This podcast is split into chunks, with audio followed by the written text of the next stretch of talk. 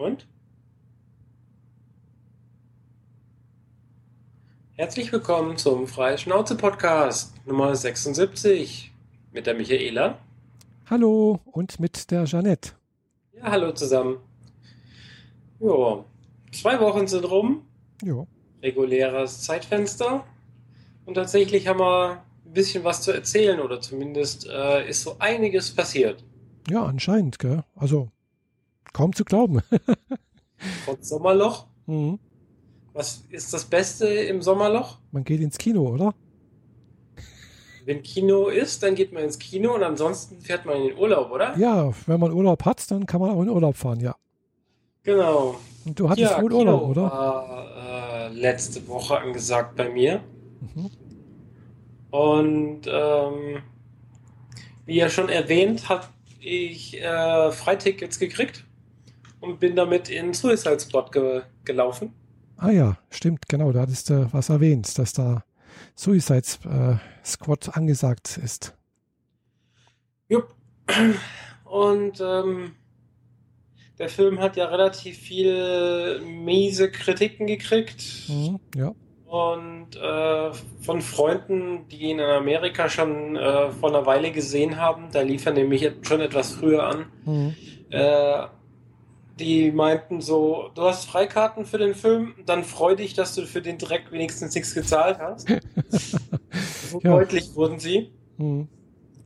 Und ähm, naja, als Dreck würde ich es nicht bezeichnen, aber gutes Kino geht anders. Ja, tatsächlich. Äh, Suicide Squad, das ist doch auch irgendwie Marvel-Universum, oder? Nein, das ist DC. Ah, okay, DC ist das. Hm.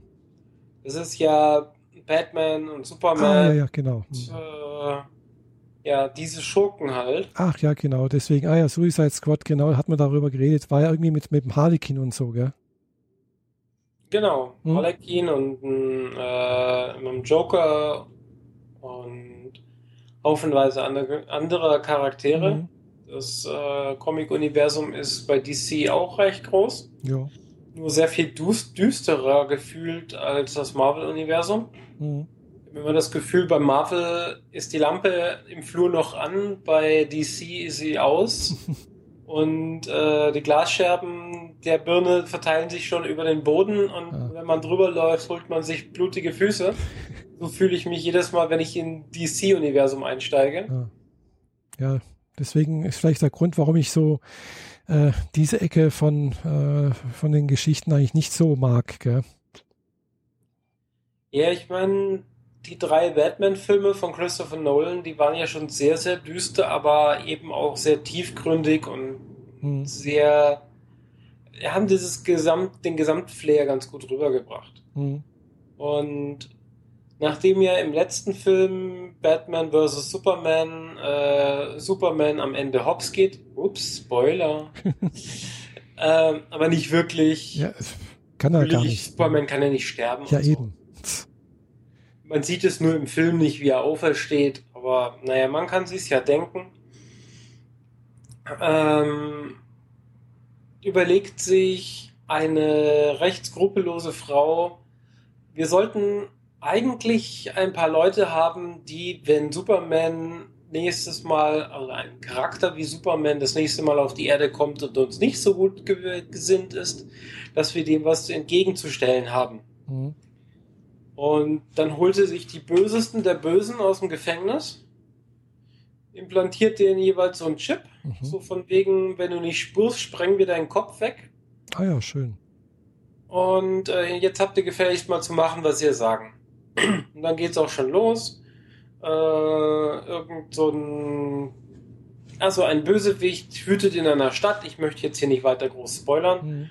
Die müssen halt hin und jemanden rausretten. Also ein Search and Rescue Mission eigentlich. Ja, ja.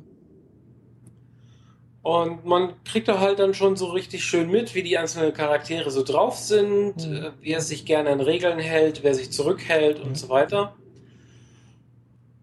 Prinzipiell eine gute Story. Hm. Da hätte man wirklich viel draus machen können und äh, das hätte ein düsteres Avengers werden können, Hm. wenn der Regisseur und diejenigen, die für den Schnitt zuständig sind, wenigstens ein bisschen Ahnung von Film gehabt hätten. Ja, das also, das waren wilde Aneinanderreihung von den Szenen, keinerlei vernünftige Übergänge.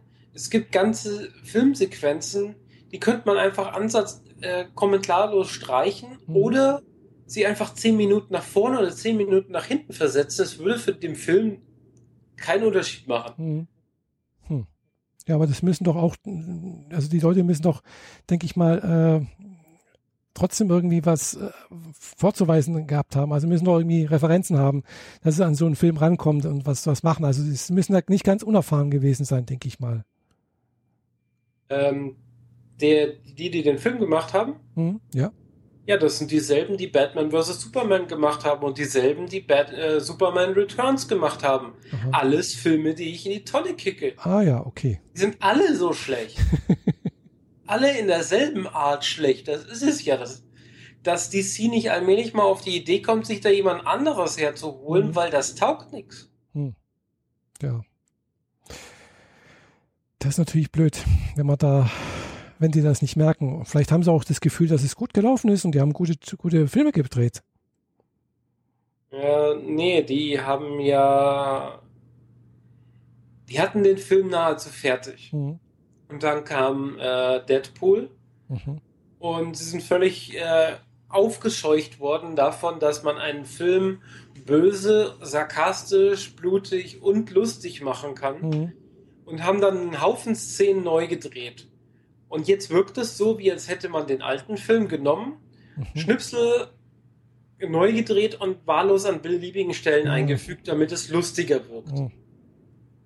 Das, ist total aufgesetzt und total blöd gewesen. Mhm. Das sollte man nicht machen. Also man sollte halt dann schon bei seiner Konzeption bleiben einfach und nicht äh, schauen, was andere machen. Gell? Also das kann man dann beim, beim nächsten Mal irgendwie vielleicht mit einbauen und sowas oder sich dann ein Vorbild nehmen. Aber ja, wenn man halt schon eine entsprechende Linie hat, dann sollte man halt nicht noch im Nachhinein irgendwas dran rumfriemeln. Ja, genau. Außerdem, wenn man versucht, Superhelden oder Superschurken einzuführen hm. in die in die Kinowelt, damit die Zuschauer damit irgendwie klarkommen, hm, hm. sollte man nicht versuchen, acht Charaktere auf einmal einzuführen. Nee. Es kann halt auch nur nach hinten losgehen. Ja, das wird ein bisschen. Batman taucht einmal auf. Der Batman, selber Darsteller wie in Batman hm. äh, vs. Superman, der wurde ja schon eingeführt, ist okay. Hm. Aber wenn du versuchst, eine böse Avengers-Truppe aufzusetzen, dann gib auch Deadshot und Harlequin und den ganzen anderen Charakteren, die da noch dabei sind, jeweils einen eigenen Film. Mhm. Dann kannst du darauf aufbauen und das zusammenführen. Ja. Aber jetzt mussten sie halt mehr oder weniger in einem ähm, hauptsächlich durch Musik hinterlegtes Intro mhm. nach und nach alle Charaktere zeigen, wie sie Dinge tun und mhm. dann eingebuchtet werden und wie sie im Gefängnis gehalten werden, damit mhm. man sieht, wie scheiße es denen da gerade geht. Und das machen sie halt nach und nach für alle Charaktere. Mhm. Das ist so äh, ermüdend. Ja, sagen wir für, für ein oder sagen wir mal bis maximal drei kann man das einmal machen, so. Aber nicht für acht. Ja, also so umfangreich haben sie es dann tatsächlich auch für drei, glaube ich, gemacht gehabt mhm. oder vier. Und der Rest war so, kam dann so nach und nach während dem Film, wenn dann so aufgedeckt wurde, was der eine, die eine oder andere Person kann mhm. oder wie sie da hingekommen ist, das zu können. Aber naja, also für mich keine Cook-Empfehlung. Mhm. Also, kann man sich zu Hause mal auf die Couch, äh, auf den Fernseher schmeißen und dann kann man es gucken. Mhm. Ich würde allerdings keine 30 Euro für die Blu-ray ausgeben und ich rate davon ab, ins Kino zu gehen. Mhm. Das lohnt sich nicht. Also warten, bis es halt bei Amazon Prime umsonst ist oder beziehungsweise halt bei iTunes für 2,99 äh, zum Leihen gibt oder so in der Art. So in der Art, genau. Mhm. Also ein Film, da kann man auch gerne mal zwei Jahre darauf warten, man hat nichts verpasst in der hm. Zeit. Ja sehr schade drum. Ja, schade eigentlich, gell. Naja, aber ich denke mal, die Fanbase wird trotzdem so groß sein, dass sie halbwegs mit äh, Geld rauskommen. Bin mir nicht so ganz sicher, ob dem so ist. Hm. Ja gut, wenn natürlich die entsprechenden Kritiken bisher schon so ver vernichtend waren, dann, ja, ich weiß nicht, wie, wie, voll war eigentlich da bei dir das Kino? Ich war in der Premiere und hm. der Saal war dreiviertel voll. Ja, das ist okay, denke ich mal. Ja. Wenn Ganz anders als die Ghostbusters Premiere, in der ich ja drin war, hm. wo wir 15 Leute in dem gesamten Saal waren. Oh. Was halt die letzte Reihe und die vorletzte Reihe zur Hälfte war. Hm. Ja, das ist also nicht sehr viel. und, und der äh, Film hätte es deutlich mehr verdient gehabt. Hm, und Ghostbusters, ja, das, das kann man halt schlecht sagen, ob äh, ein Film, der es verdient hätte, Erfolg hat oder nicht, gell? Ja, klar. Das ist. Äh, das, das, Thema müssen wir jetzt nicht nochmal aufmachen nee. mit den. Äh, ja, Ghostbusters mit Frauen, okay, in den Film gehe ich nicht rein. Mhm. So, die Argumentation habe ich viel zu häufig gehört. Ja, ja. ja das, das ist eine blöde Argumentation. Nee, aber es, gibt da haufenweise gute Filme oder, oder, oder auch Musik, wo man denkt, hey, warum haben die hier nicht Erfolg? Gell? Also ich denke mal, oftmals ist es halt auch Glückssache irgendwo. Klar, jetzt bei Filmen jetzt weniger, weil wenn es große, große Firmen, also äh, so Studios sind, die haben auch die entsprechende Macht, das entsprechend zu bewerben und prom zu promoten. Hm, Im Gegensatz zu kleineren Firmen oder Dingern. Aber manchmal gibt es dann halt eben auch wieder Sachen, die halt durch Zufall mehr oder weniger als äh, da dann doch Erfolg haben, obwohl sie halt eben nicht aus so einer großen Produktion stammen. Ja, also bestes Beispiel fällt mir jetzt auf Anhieb plus eins ein der mit dem Wolf tanzt zum Beispiel. War eine Eigenproduktion von äh, Kevin Costner. Äh, er war Produzent und, und Hauptdarsteller. Äh, eigen, also unabhängig produziert, ohne Studios und hat, weiß nicht, wie viele Oscars gewonnen und war damals auch ein Riesenerfolg. Mhm. Ja. Gibt's halt auch, gell? Aber es ist eher selten, denke ich mal, weil äh, muss man halt aussehen, sowas zu produzieren, ist halt, ja, man braucht da, glaube ich, schon ganz gute äh, Geldquellen und auch Beziehungen in der Filmindustrie, glaube ich, äh, um sowas auf die Beine stellen zu können. Ja, das ist ganz klar. Ja. Naja, aber kommen ja sicherlich wieder ein paar andere gute Filme. Ist auch wieder so, so ein Hoch und Tief, gell? Mit den Filmen. Ja klar, jetzt Donnerstag laufen noch ein paar mehr Filme an, gleich zwei, die ich sehen möchte. Uh, Now You See Me 2 oder uh, auf Deutsch heißen die Die Unfassbaren 2 und The Mechanic Resurrection. Ah. Beides Filme, die ich sehen möchte. Ah, sagt mir beides nichts. Gott Now You See Me ist so ein bisschen uh, Oceans 11 mäßig. Hm. Ah ja. Nur nicht so im Sinne von, man hat ein Team, das einen Safe knackt, mhm sondern äh, das ist, die machen eine Zaubershow und führen dabei gleich mal mehrere tausend Leute in einer großen Halle hinters Licht und rauben in der in der Zwischenzeit, während sie diese Show machen, rauben sie rund um die Welt 15 Banken aus. Ah, ja. Das ist sehr absurd und fantastisch gemacht. Mhm. Ähm, ich glaube, ich muss den ersten Teil noch mal ganz sehen, bevor ich in den zweiten reingehe. Aber da kann ich relativ sicher sagen, dass der Film zu empfehlen ist, mhm. weil äh, das ist, die, die haben einen gewissen Charme, einen gewissen Witz mit dabei. Mhm. So, das die Truppe, die da die Diebstähle äh, macht und eben diese Zaubershow auf der Bühne, mhm. die sind so ein bisschen Robin Hood-mäßig. Ah, ja. Weil bei der einen Show haben sie halt eine Bank ausgeraubt mhm. und nachdem die, der Diebstahl passiert ist, lassen sie die ganzen Scheine in die Lüftungsanlagen von der, ähm, dieser Halle reinblasen. Mhm. Und quasi alle Menschen im Publikum kriegen davon von diese Scheine ab. Mhm. Sprich, halt umverteilt. Mhm. In gewissem Maße. Ja. ja Ganz witzig. Nicht schlecht, ja. Ja, nee, also wie gesagt, äh, ich war jetzt schon länger nicht mehr im Kino und äh, äh, aber dafür habe ich ja immer wieder mal was anderes angeguckt. genau. Genau. Das ist ein Zug, der gefiebt hat. Hast du das gehört? Hm? Nee, habe ich jetzt nichts gehört. Ein Mikro ist besser, als ich dachte. Ah, Oder schlechter, je nachdem. Ist zielgerichteter. ah, kann sein. Also bei, ich habe jetzt bei mir, bei, war, war gerade vor der Haustür, irgendjemand ist mit, mit einem sehr basslastigen Auto vorbeigefahren, also sprich mit einer Anlage drin.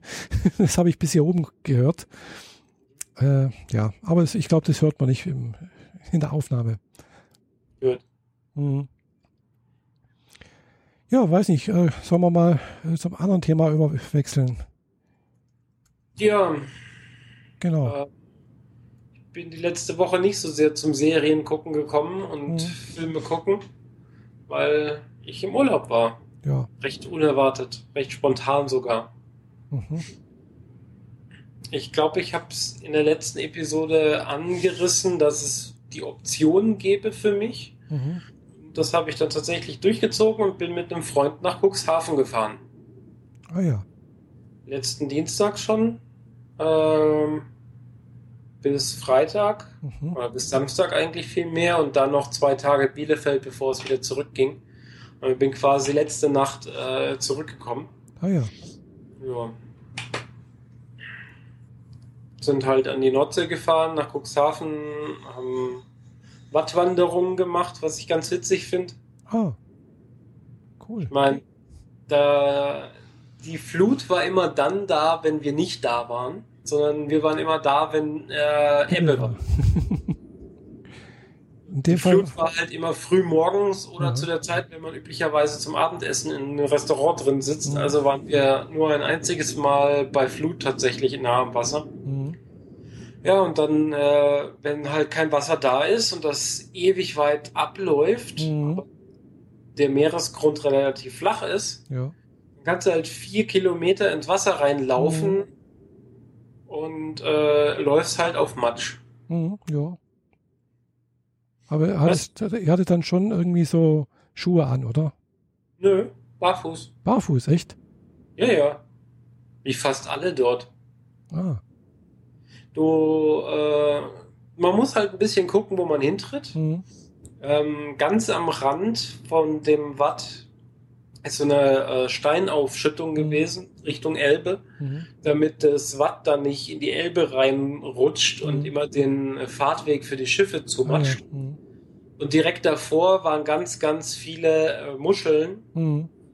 also hauptsächlich kaputte Muscheln. Ja. Dort barfuß drüber laufen Ist keine gut. gute Idee, weil das, das tat richtig weh, als ich in so eine Stelle reingetreten bin. Und hast- generell du muss hast- man halt aufpassen, wo man hintritt. Aber du hast dich nicht verletzt oder sowas, gell? Also nur der Sand. Mhm. Ah ja, dann. Mhm. Ganz viele kleine äh, Aufhäufungen, die aussehen wie Würmer Mhm. Von den Wattwürmern, die Mhm. ihre Hinterlassenschaft da ablegen. Ja, das sind halt so die Ausscheidungen, ja. Genau. Und ansonsten äh, Muscheln, Mhm. offene und zu und natürlich kleine Krebse und Krabben, die Mhm. da rum.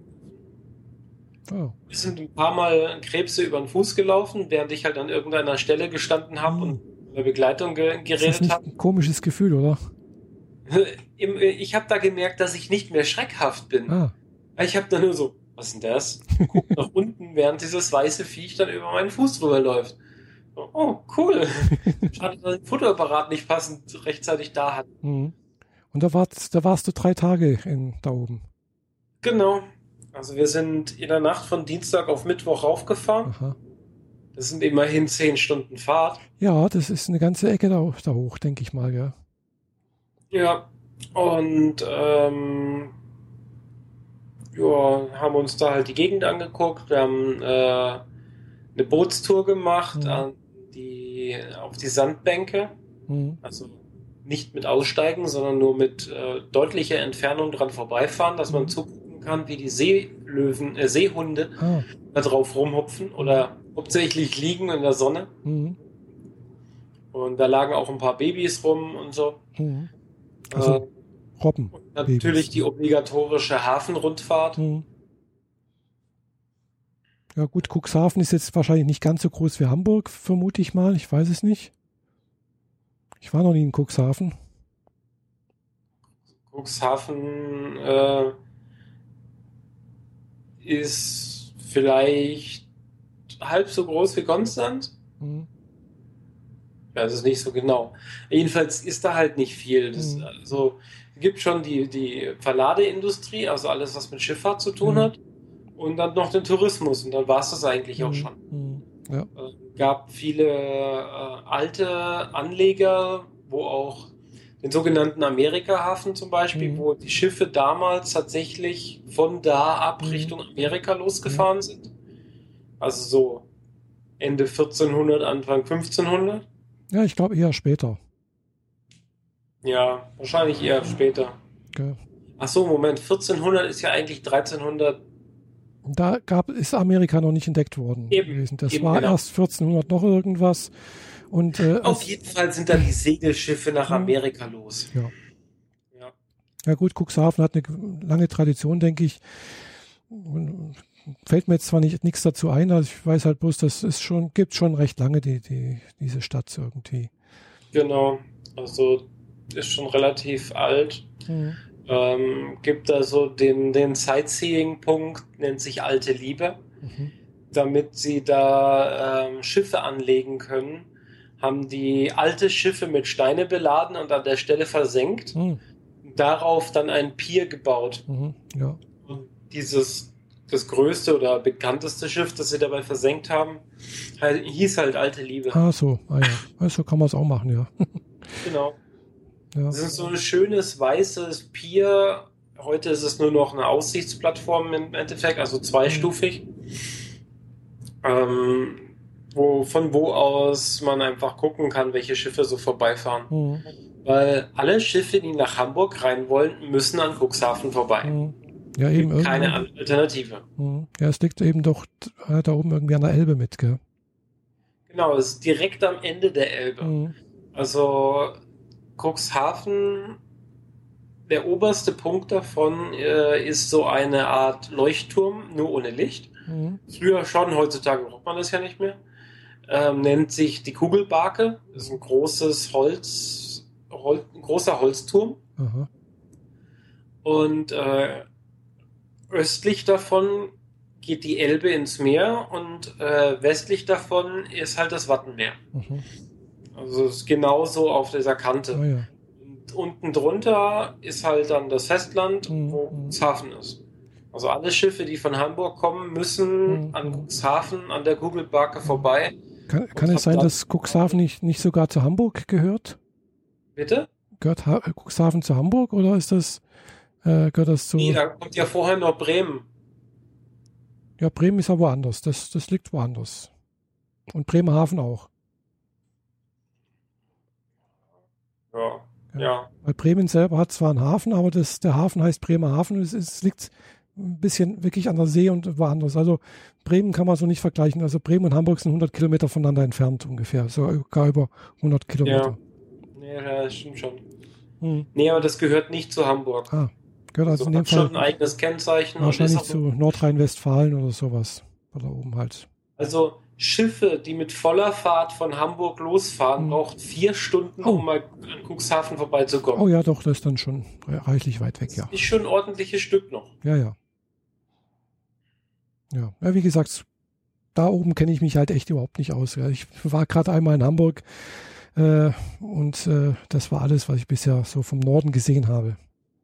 Ja, ging mir ähnlich. Also ich war ja bisher nur zweimal mein Leben in Hamburg und das war das nördlichste, was ich bisher je besucht habe. Hm. Und mehr habe ich dabei nicht gesehen, sondern nur halt so Binnenhafen Hamburg gedöns. Ja, ich auch, genau. Das Also ist ich zum halt, ersten Mal Nordsee und das erste Mal Salzwasser seit 15 Jahren. hm, Ähm, ja, war eine schöne Zeit dort oben. glaube ich. Gut und lecker Fisch gegessen. Ah, hm. Nicht eine einzige Gräte abgekriegt. Ja. Auch, Ja. auch wenn es keine, die Gräten sind nicht so wild. Kann man auch mitessen, wenn es bloß kleine Ich habe sind. da so eine krasse, krasses Verhältnis dazu. Also bei mir schaltet sich komplett der Appetit ab, sobald ich eine Gräte spüre Echt? und wird komplett ersetzt gegen einen Ekelfaktor, der dafür sorgt, dass ich nichts mehr runterkriege. Nö, also bei so kleinen Gräten. Früher habe ich auch immer so alle einzeln rausgesucht und sonst irgendwas. Inzwischen so, pff, komm, was soll's, die lösen sich im Magen eher auf. Klar, die ganz großen Dinger, sowas, die, die esse ich natürlich nicht mit, ist klar. Aber da bin ich doch jetzt relativ resistent. Also wenn du mal hier Kieler Sprotten gegessen hast, dann ja, okay. Kieler Sprotten ist ja ganz, also je nachdem, da gibt es ja verschiedene Möglichkeiten, die zu essen. Äh, die krasseste ist halt wirklich den ganzen Fisch, wie er ist. Und da ist halt alles drin noch. Mhm. Aber für ja, nee, also ich habe immer die Hamburger Platte bestellt. Mhm. Oder Pan, Pan. Paniert? Pan, Panplatte, Pan. Egal. Äh, das sind immer drei Filets verschiedener Fischsorten mhm. zusammen. Mit äh, Kartoffeln mhm. und Rührei und manchmal noch mit Speck mit bei. Mhm. Ähm, dadurch also, hatte ich immer schon drei Fische quasi auf dem Teller. Ja, also und, Fisch äh, gibt es da oben guten, ja. Kann irgendwie kaum sagen, was, äh, was mir jetzt, welcher Fisch mir jetzt am liebsten geschmeckt mhm. hat, am besten geschmeckt hat. Aber war durchweg gut. Mhm. Kann, man, kann man machen. Und ja. ich das, dafür, dass es jetzt nur dreieinhalb Tage waren effektiv, würde ich sagen, das war mein Sommerurlaub des Jahr. Mhm.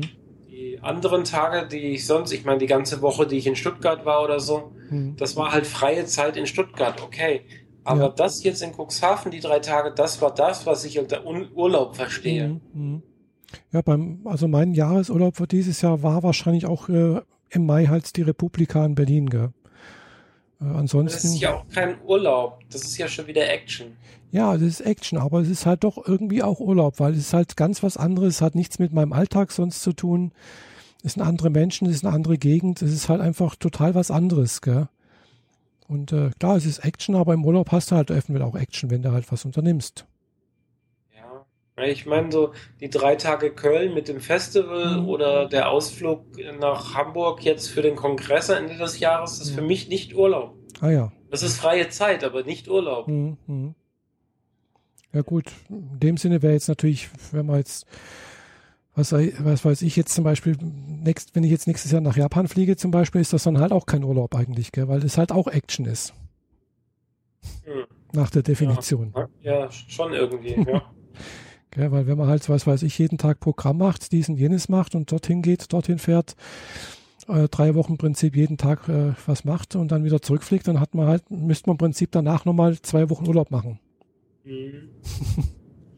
ja, im Endeffekt war es jetzt ja auch schon fast wieder so. Also mhm. ähm, wir hatten zwar nichts Konkretes vor mhm. und keinen Terminplan, aber ich hatte mir einen Comic mitgenommen, der habe ich nicht angerührt. Ich habe die große Kamera dabei gehabt, die habe ich auch, naja, die habe ich immer dann im, gerade im Auto liegen gehabt, wenn ich sie gebraucht hätte. Ja. Deswegen habe ich nur Handyfotos. Meine Begleitung hat dafür die großen, guten Fotos gemacht, hoffe ich. Habe ich noch nicht zu Gesicht gekriegt. Ja. Und äh, so kriegt man die Zeit halt auch rum. Ja, klar. Ja, rumkriegen tut man es immer und ich habe auch schon festgestellt, klar im Urlaub äh, sich vornehmen, das möchte ich machen, das und jenes. Meistens klappt nicht mal die Hälfte davon, was man sich da vornimmt. Gell? Also genau. mir geht's meistens so, ich nehme nehm, nehm mir tendenziell immer zu viel vor. Äh, also jetzt, ich habe jetzt in zwei Wochen habe ich ja dann drei Wochen Urlaub. Äh, davon werde ich jetzt, klar, die erste Woche ist dann mehr oder weniger schon auch verplant, äh, dass ich halt am Dienstag habe ich was vor, am Mittwoch habe ich was vor. Dann kommt's Wochenende, da bin ich in Stuttgart auf dem Barcamp. So, dann ist, kommt die zweite Woche, da habe ich noch nichts vor. Also die zweite und dritte Urlaubswoche habe ich noch nichts vor. Mal sehen, vielleicht fahre ich mal nach Leipzig, besuche meinen Cousin, besuche dort die Gegend oder ich fahre mal nach Bielefeld zu meiner Nichte. Da war ich jetzt auch noch nie. Äh, ja, mal sehen, irgendwie sowas in der Art vielleicht. Ja. Viel, ja. Geld, viel Geld ausgeben möchte ich auch nicht, weil das Barcamp ist mir eigentlich schon wieder fast zu teuer. Aber andererseits muss ich da mal wieder hingehen. Ich war vor zwei Jahren dort und äh, weil man muss eigentlich Geld zusammensparen für Japan. ja. ja. Naja, eigentlich hätte ich noch eine kleine Anekdote vom See. Ja, erzähl. der Nordsee. Ähm, am Donnerstagabend sind wir statt Abendessen zu gehen äh, ans Meer gegangen, damit wir endlich auch mal die Flut abkriegen. Mhm. Und ähm, dann steht dir das Wasser zwar nur bis zur Hüfte, aber du bist schon irgendwie 150 Meter, 200 Meter ins Wasser reingelaufen. Mhm. Das wird nicht tiefer. Mhm. Und das war zwar eigentlich nur so Geplansche, aber dann auch sehr schön. Und wir haben dann äh, eine lebende Muschel gefunden. Mhm. Da gibt es hunderte oder tausende wahrscheinlich. Ja, äh, mein, ich habe sie halt hochgehoben. Mhm.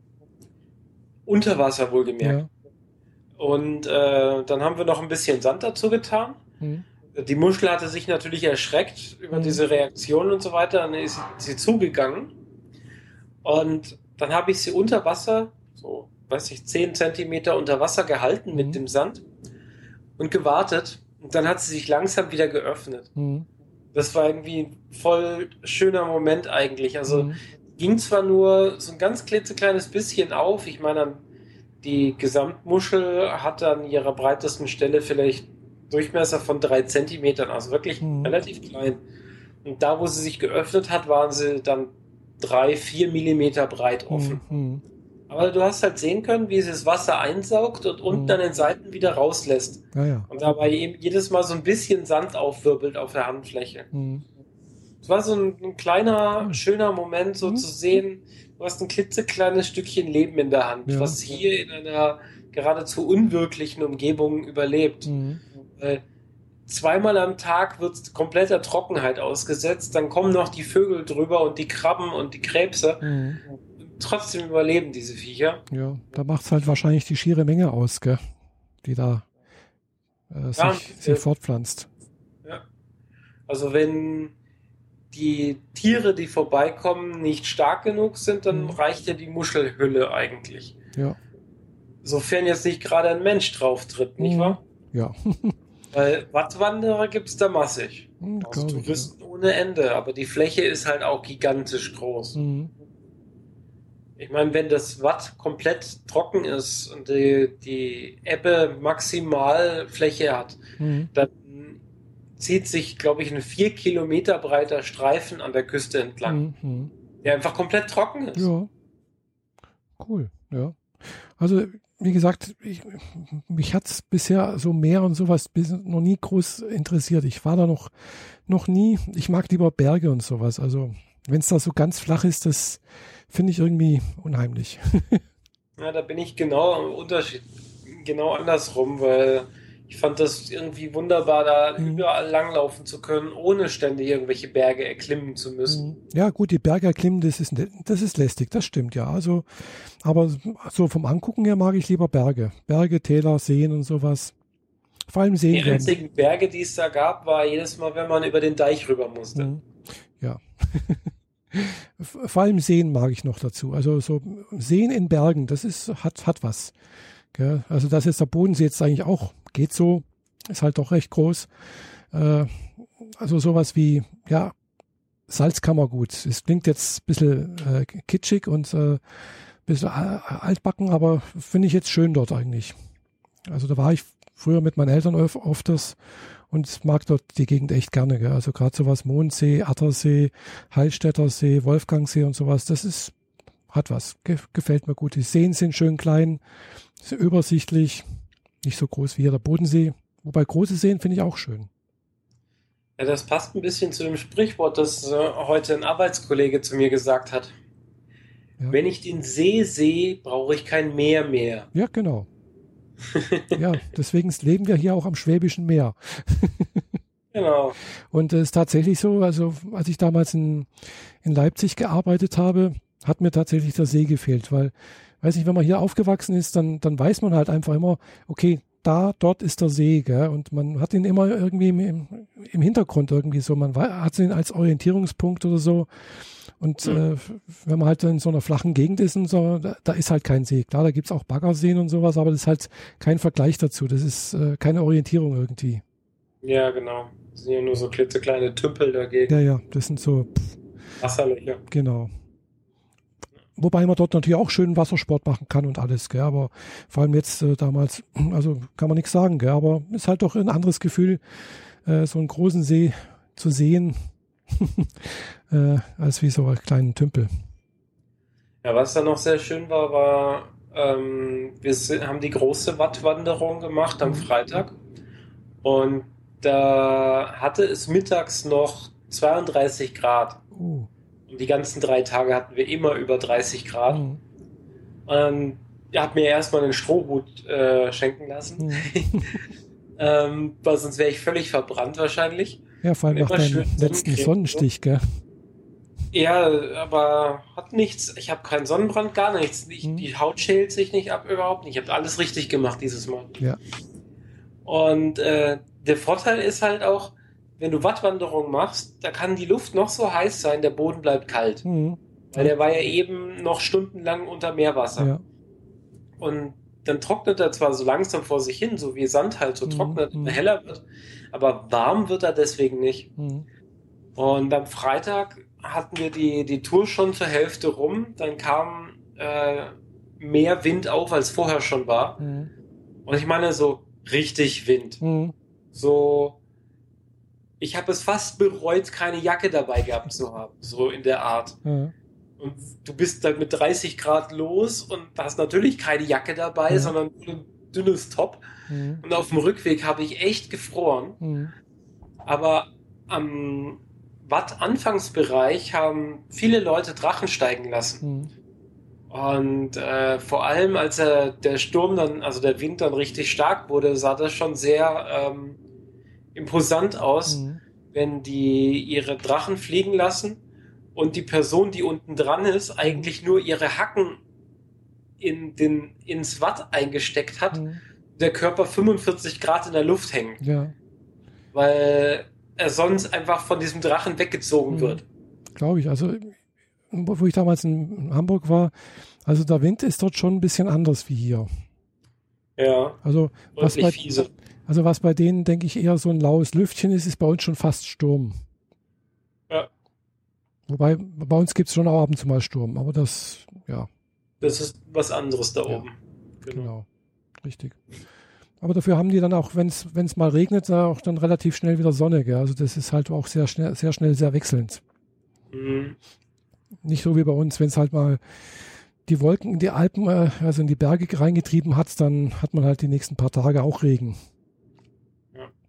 Naja, ah, hat alles so seine Vor- und Nachteile. Genau. Und natürlich Nebel bei uns hier. ja, Im Herbst. Am Freitag gab es Nebel hier. Den ersten für dieses. Echt? Ja.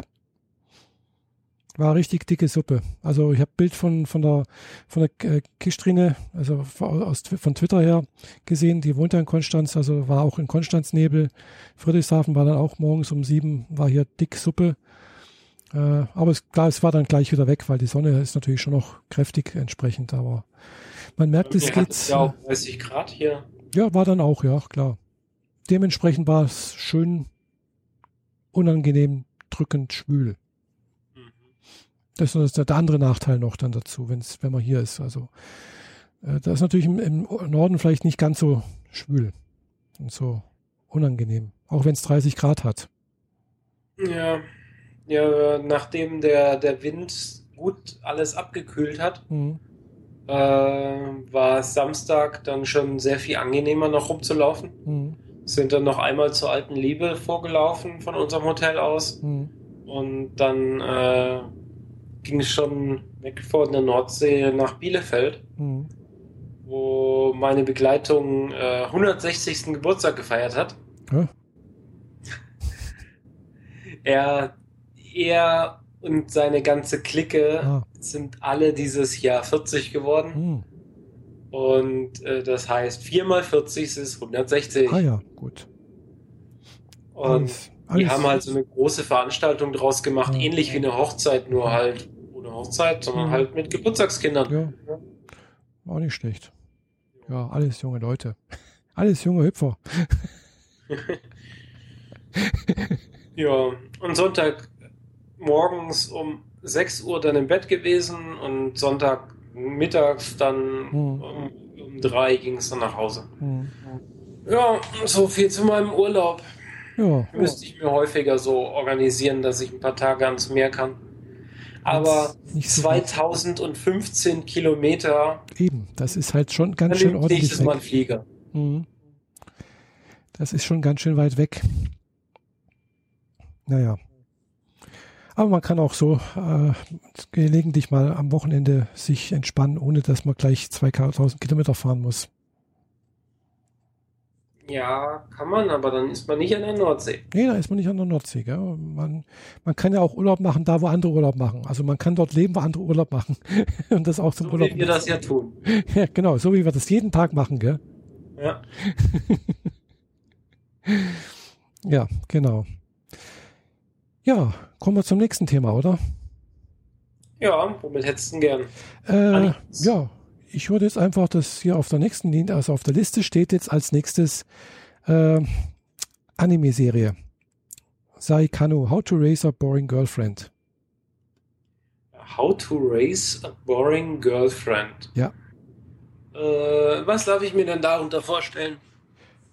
Äh, ja, gut, den, der, der Titel, der, der, der, na, der Untertitel ist ein bisschen verwirrend, denke ich. Äh, aber ja, kommt ungefähr hin. Also muss nicht unbedingt so sein, aber hm, geht so. Also kurz zur Geschichte. Also das ist eine Serie, Anime-Serie, die ich mir jetzt letzte Woche mal angeguckt habe. Hm, sogar schon zweimal. äh, und äh, ja, das Besondere daran ist halt, es ist nicht so eine typische Anime-Serie, wie ich sie die letzte Zeit mir angeschaut habe. Die typischen so waren bisher mal irgendwie so mit Superhelden, haben irgendwelche besondere verborgene Kräfte, müssen diese entwickeln, müssen immer stärker werden, um immer gegen irgendeinen starken Feind zu kämpfen zum Schluss. Und das ist jetzt eine ganz andere Serie, Geschichte irgendwie. Und zwar geht es eigentlich darum, dass äh, ja halt auch wieder hoch, also an der Highschool, ich komme immer auf Hochschule, dabei ist das bloß eine Oberschule. äh, ja, also es geht eigentlich um, ums, äh, um Otakus. Und zwar Otaku, äh, für, zur Erklärung für alle, die das nicht wissen, das sind Nerds, japanische Nerds, äh, die halt, sag mal, auf Animes, Mangas, Games stehen, selber uns, uns selber vielleicht teilweise auch noch Mangas zeichnen und so weiter und so fort. Also in dieser Kultur, äh, was Ani rund um Animes und Mangas sozusagen sich aufhalten, leben und äh, ja, entsprechend Figürchen sammeln, Fanartikel sammeln und so weiter und so fort.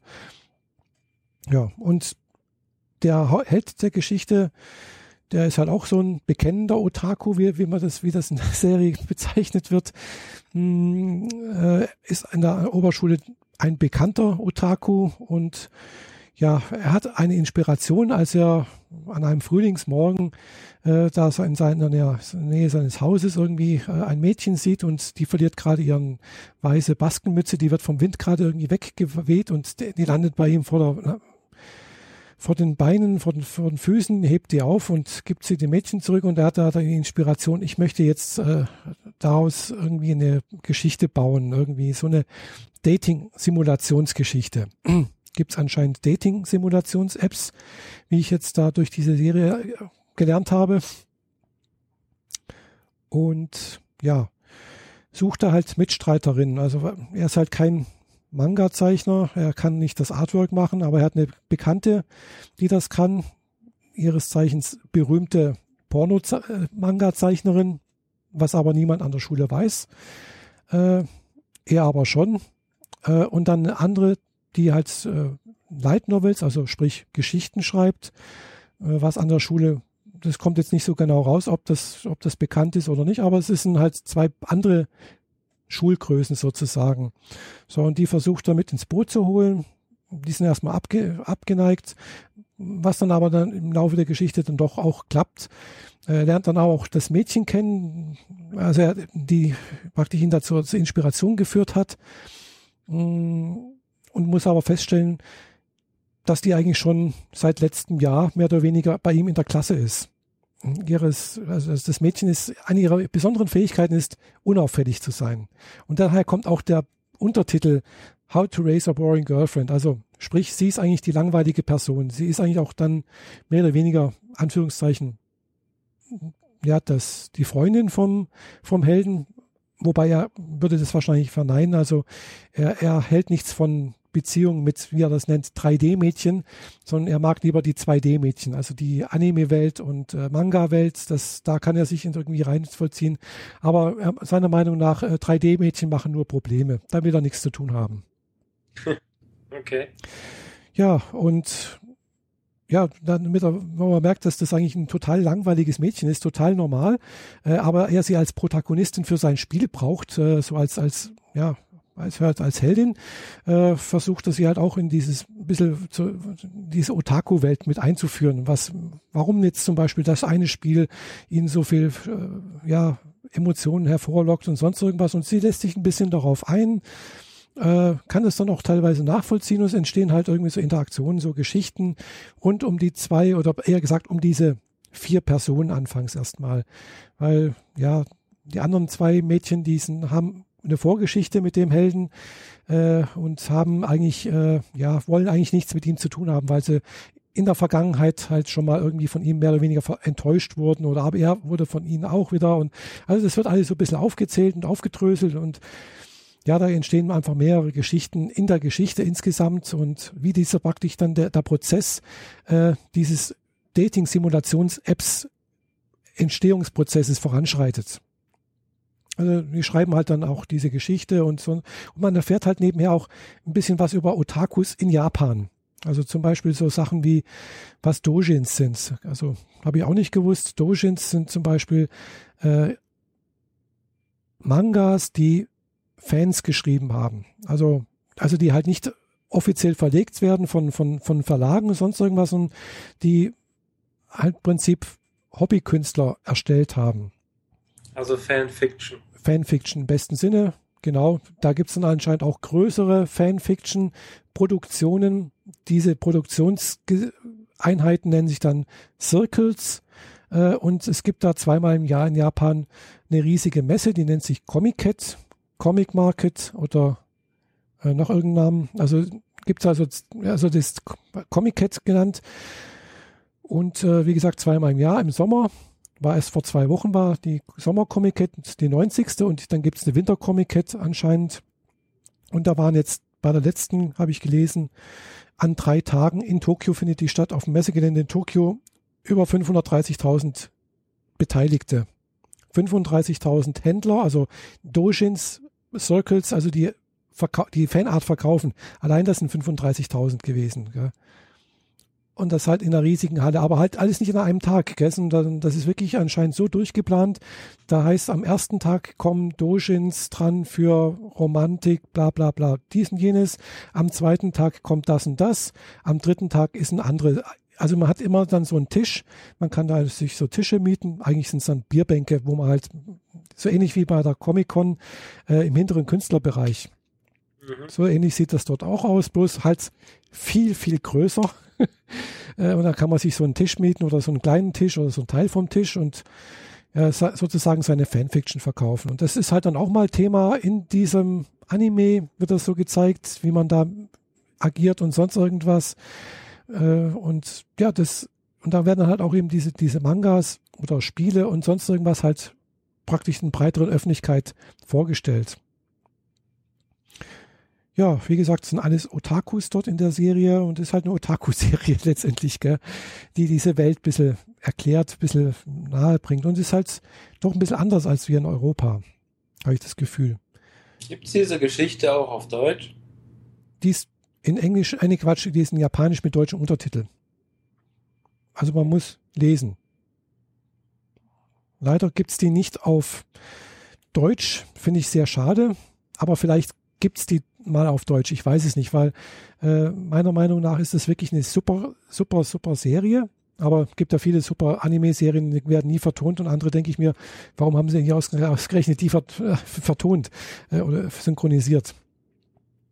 Jedenfalls Bisher gibt es die nicht auf Deutsch. Die ist erst letztes Jahr praktisch in der, was war es, in, in der Sommerseason oder in, in der Frühjahrsseason äh, rausgekommen.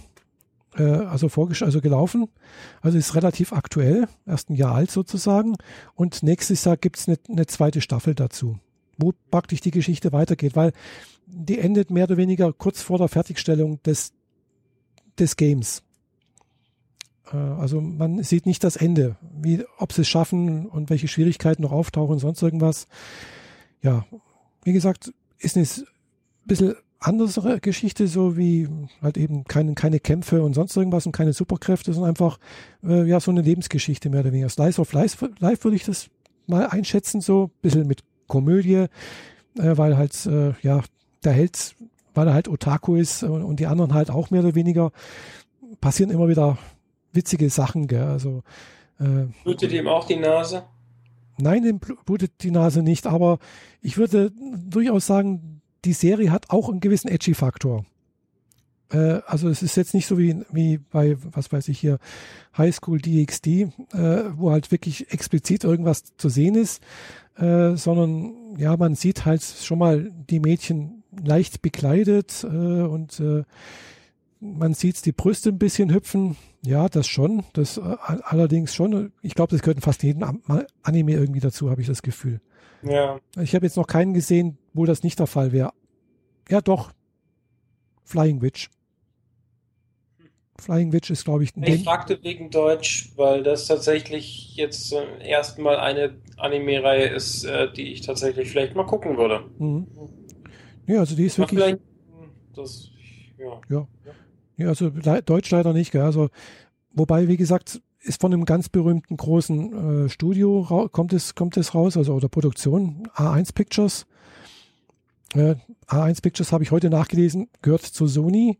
Von denen ist zum Beispiel äh, Blue Exorcist, hm, Seven Deadly Sins, glaube ich.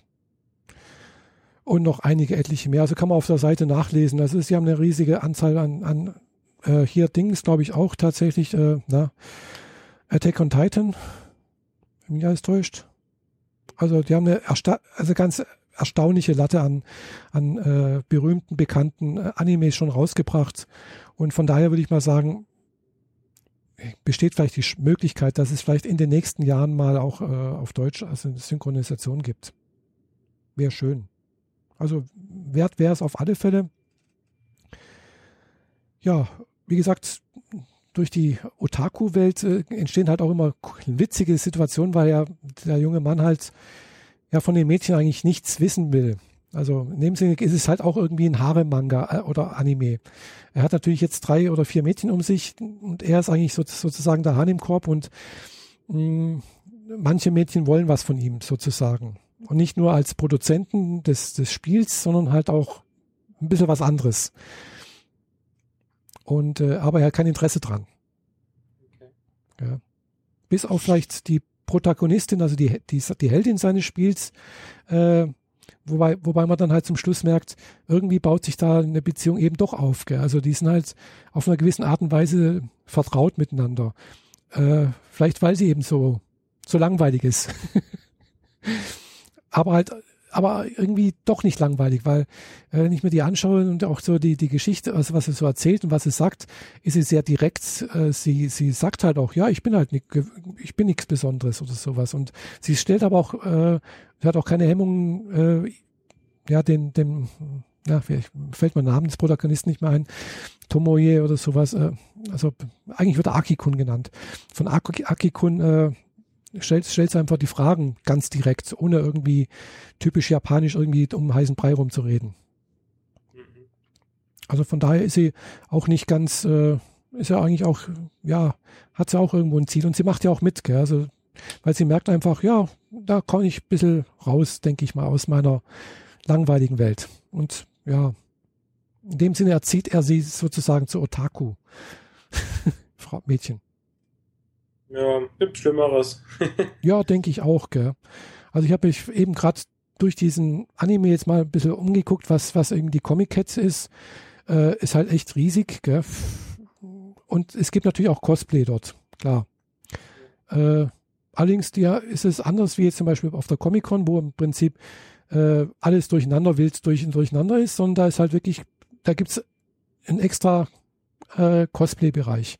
Es gibt einen extra Bereich für die, es gibt einen extra Bereich für Firmen, also Firmen im Sinne von Anime-Studios, Manga-Verlage und so weiter und so fort. Das ist alles schön säuberlich getrennt und äh, auf dem Tokioter Messegelände findet es statt anscheinend. Ist die größte äh, Messe oder Convention dieser Art in Japan, die nicht von irgendeiner Regierung oder sonst irgendwas äh, organisiert ist. Also es ist die, die größte selbstorganisierte Messe, äh, Convention Japans. Und ich vermute auch fast der Welt. Das, das kann ich jetzt nicht behaupten. Das steht so nicht da, aber das fand ich jetzt schon bemerkenswert, weil es ist halt ähnlich wie die Republika in Berlin. Gut, das kann man jetzt nicht direkt vergleichen. ist ganz was anderes, ganz andere Sparte und sonst irgendwas, die auch mehr oder weniger selbst organisiert ist mit äh, Helfern, die mitwirken und sonst irgendwas. Oder der Kongress in, in, in, in Hamburg, gell? auch selbst organisiert und sonst irgendwas. Ist die Comic Cat auch selbst organisiert? Äh, ja, die haben natürlich auch ein Komitee, die das machen und sonst irgendwas, aber es ist halt eben keine Firma dahinter, die sagt, wir, wir veranstalten das und wir wollen damit Geld verdienen. Ja, okay. Mhm. Ja. Und äh, hat anscheinend auch vor, weiß nicht, vor 20 oder 30 Jahren angefangen mit sieben, anfangs mit 700 Leuten. Ja, alles muss mal klein anfangen, ja, nicht wahr? Eben, genau. Alles fängt mal klein an. ja. Also das war so diese, für mich einerseits wirklich tolle Entdeckung von ja, Anime-Serie der letzten Woche. Äh, ich habe noch eine andere angeschaut. Ja, die war ja so okay, kann man sagen. Also war jetzt nichts Weltbewegendes, äh, aber doch soweit ganz in Ordnung. Die heißt Absolut Duo. Und das war halt eben so dieser typische Anime-Stoff. Also junger Mann hat irgendwelche besondere Fähigkeiten, die er ausbauen muss und äh, ja, muss immer stärker werden und stärker und stärker und muss dann zum Schluss halt gegen die Bösen kämpfen und gewinnt natürlich irgendwie. Äh, Gibt auch auf Crunchyroll, also ich habe alles auf Crunchyroll angeschaut. Hm, absolut du. Das Besondere ist halt wieder, äh, hat einen gewissen Edgy-Faktor, aber eigentlich fast ein bisschen weniger wie jetzt äh, hier Saikano, How to Raise a Boring Girlfriend. Aber es hat einen gewissen äh, Lolli-Faktor mit drin. Für alle, die jetzt nicht. Lolli-Faktor, würde ich es mal so nennen. Also, alle, die es nicht wissen, was das bedeutet, so Lolli heißt einfach Lolita-Faktor. Äh, also, also niedliche kleines Mädchen, was eigentlich noch fast ein kleines, also ein Schulkind sein, also ein kleineres Schulkind sein könnte, aber eigentlich schon erwachsen ist äh, und äh, ja, tut sich halt sozusagen an den Protagonisten ein bisschen mit dran schmiegen, äh, weil er halt sie ein bisschen an ihren Vater erinnert. Aber alles harmlos. Es ist halt ein bisschen so Sympathie und äh, Beschützertum. Also sprich, äh, ja, der, der Schüler beschützt sie, aber sie beschützt auch ihn und ja, ist halt so eine typische Kämpfergeschichte irgendwie. So, äh, sie kämpft halt mit Schwertern und er hat ein Schild und die anderen sind auch alle böse und so gibt es halt auch wieder einen Bösen, der noch, noch böser ist und ja, kann man sich mal angucken oder auch nicht. aber es ist mal so zwischendurch auch nicht schlecht. Also war, hat mir eigentlich soweit ganz, ganz gut gefallen, aber ich habe schon Besseres gesehen. Deswegen habe ich mal, ich habe also zuerst dieses Ding angeguckt und da hatte ich echt die Schnauze voll von diesen ganzen kämpfenden Leuten irgendwo. Und irgendwann mal, weißt du, dann hat man echt, also mir geht's jedenfalls so, wollte ich einfach mal wieder was anderes sehen. Und ja, bin halt auf Saikano gestoßen. Und da war ich gerade froh, dass, ja, dass das einfach wirklich äh, meine Erwartungen erfüllt hat. Und das fand es dann auch bedauerlich, dass ich das so lange mh, hm, ja, übersehen hatte, weil ich hatte es auf der Playliste schon länger. Und äh, ja, eigentlich bin ich immer auf, auf, auf solche Geschichten irgendwo aus, wo halt mal was, ja, eben nicht diese typischen Kämpfergeschichten sind, weil ich, ich habe das Gefühl, 80 Prozent der, der Anime-Serien sind irgendwie so nach diesem Muster gestrickt. Ja, es ist einfach und irgendwie gefühlt hat man es dann schon tausendmal gesehen. Ne? Ja, ja, genau. Und äh, aber was mich dann auch teilweise wundert, ist dann halt eben, Absolut Duo zum Beispiel habe ich dann halt auch nachgelesen irgendwo. Äh, klar, das ist bloß eine Serie, die übrigens auch, glaube ich, letztes Jahr gelaufen ist. Also ist also auch relativ neu. Äh, also relativ neue Produktion von 8-Bit, also eben anderem Studio. Äh, ja, muss aber durchaus als, als Light Novel relativ erfolgreich, also erfolgreich sein. Also es gibt halt mehrere Bände schon, weiß nicht, fünf, sechs oder sieben ähnlich auch bei, bei äh, Saikano. äh, ist jetzt eine Serie rausgekommen, eine zweite wird wohl nächstes Jahr rauskommen. Also die ist an, angekündigt für nächstes Jahr, glaube ich, April 2017 soll die starten. Also Frühjahrsseason wäre das. Und äh, ja, hat aber auch schon zehn Light Novel Bände rausgebracht. Okay. Also Light Novel, für alle, die es jetzt auch nicht wissen, äh, das ist kein Manga, sondern das ist halt wirklich äh, eine Geschichte erzählt. Also wie halt bei uns in Deutschland äh, ein Roman halt. Ein bisschen einfacher, ein bisschen weniger. Ich würde es mal mm, titeln, sowas ein bisschen mehr wie ein Groschenheft. Also bisschen, also schon mehr. Also nicht gerade wie so, was weiß ich hier, wie Perry Roden oder so etwas. Und ist schon dicker, aber äh, es ist halt, sagen wir so, es ist halt Unterhaltungsliteratur. Es ist Text, nicht Bildchen. Es ist Text. Es sind zwar auch Bildchen mit dabei, also es gibt ein paar Bildchen dabei, aber es ist nicht hauptsächlich Bildchen. Nicht wie Manga, sondern halt mehr Text. Sehr viel mehr Text. Und äh, das finde ich dann immer auch ärgerlich, so nach dem Motto, also manchmal habe ich das Gefühl, dass diese Mangas teilweise auch produziert werden, um als äh, Werbung für Anim, also für, für, für, für Mangas oder Light Novels zu dienen. Ja. Äh, weil es wird halt eben oftmals nur ein Teil der Geschichte erzählt und dann, ja, den Rest muss man sich halt als Manga oder als, als äh, Light Novel dann wohl zu Gemüte ziehen, äh, führen. Mhm. Wobei das natürlich in Deutschland recht, recht schwierig ist, weil erstens mal kriegt man diese Bücher, ja, kriegt man schon auch her, aber es ist halt nicht ganz so einfach und zweitens sind sie halt in Japanisch geschrieben. Ja, ist halt nicht für den deutschen Markt gedacht. Das nee, überhaupt halt nicht. japanischen Markt. Genau. Das ist, äh, also heißt es äh, weiterhin Japanisch lernen, nicht wahr? Mhm, ja, genau. ja, und äh, da sind wir dann eigentlich auch schon gleich beim nächsten Thema, Japanisch lernen, oder? Äh, ja, die Brücke war schon für dich so gedacht. genau. Äh, ich muss bloß noch hier schnell den Zeitpunkt mit eintragen, weil ich, ich, ich tue jetzt nebenher noch hier äh, die Kapitelmarken reinsetzen. Aha. So ungefähr halt. 101, ja, genau. Ja, Japanisch lernen. Also da bin ich ja immer noch dran. Und äh, nachdem die Volkshochschule ja zu Ende ist, habe ich mit einer Schulka wie soll man das nennen? Schulkameradin, Schulkollegin? Volksschule. Schulkameradin, also von der Volkshochschule, Schüler? Schülerin, Mitschülerin, genau, Mitschülerin. äh, ja, haben wir jetzt halt uns regelmäßig die letzten paar Wochen getroffen und haben halt das, was wir schon gelernt haben, äh, nochmal wiederholt und haben ja sozusagen, wir sind, wir sind jetzt praktisch auf den Stand was die, wo wir in der Volkshochschule angekommen sind. Wir sind jetzt irgendwo Kapitel 6 irgendwo in dem Buch. Und äh, ja, wir haben jetzt eigentlich vor, noch bisschen weiter zu lernen, damit wir dann auf den Stand sind, äh, wenn es dann im November weitergeht mit dem zweiten Kurs, äh, wo dann die, wo es da offiziell weitergehen soll. Offiziell weitergehen soll es in dem Buch hier äh, im Kapitel 10. Aber wenn es dieselbe Lehrerin ist mit denselben Schülern, dann kann sie doch auch bei 8 weitermachen statt bei 10. Ja, wahrscheinlich wird sie das wohl auch machen, gell? weil es, ich vermute mal, dass nicht gerade viele neue andere Sch Schüler dazukommen werden, außer die halt schon beim letzten Kurs dabei waren.